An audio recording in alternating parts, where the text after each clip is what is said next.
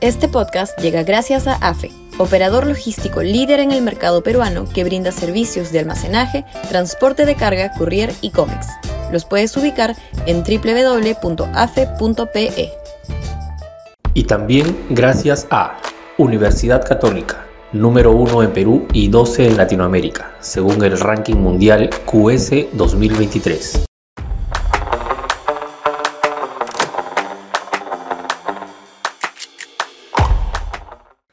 Decepcionante como era de esperarse. Sudaca, Perú.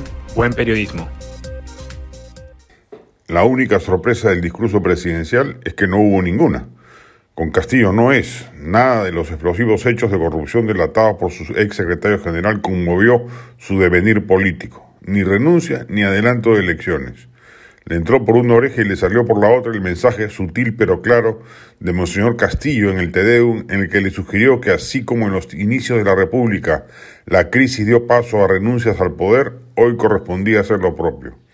Ni siquiera un mea culpa, sintomático al respecto que soslayara el párrafo en el que combinaba a los prófugos de la justicia a entregarse. El presidente se atornilla al poder, confiado en las obsecuentes izquierdas congresales y la guardería corrupta infiltrada en el legislativo.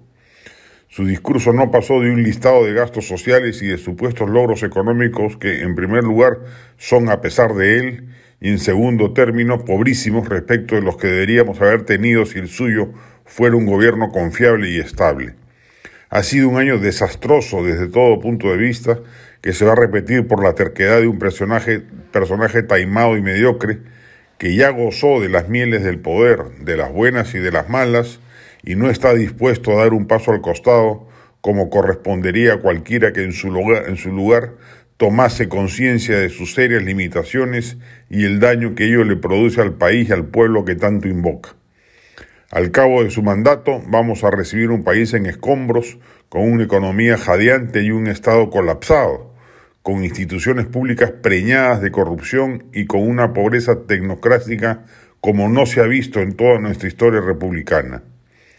El Congreso va a tener que hilar fino, políticamente hablando, si quiere aprobar lo que correspondería, que es la vacancia de un gobernante nefasto y, según la multiplicidad de indicios, corrupto, que nunca debió llegar a Palacio y que ahora debería tratarse de que esté el menor tiempo posible. Si la vacancia es imposible, como lamentablemente parece, las bancadas mayoritarias deberán juntarse y aprobar con gran sacrificio un adelanto de elecciones generales, presidenciales y parlamentarias que le permita a la tila Chotano quedarse solo un año más en Palacio y que luego marche, seguramente no a su casa, sino a Piedras Gordas.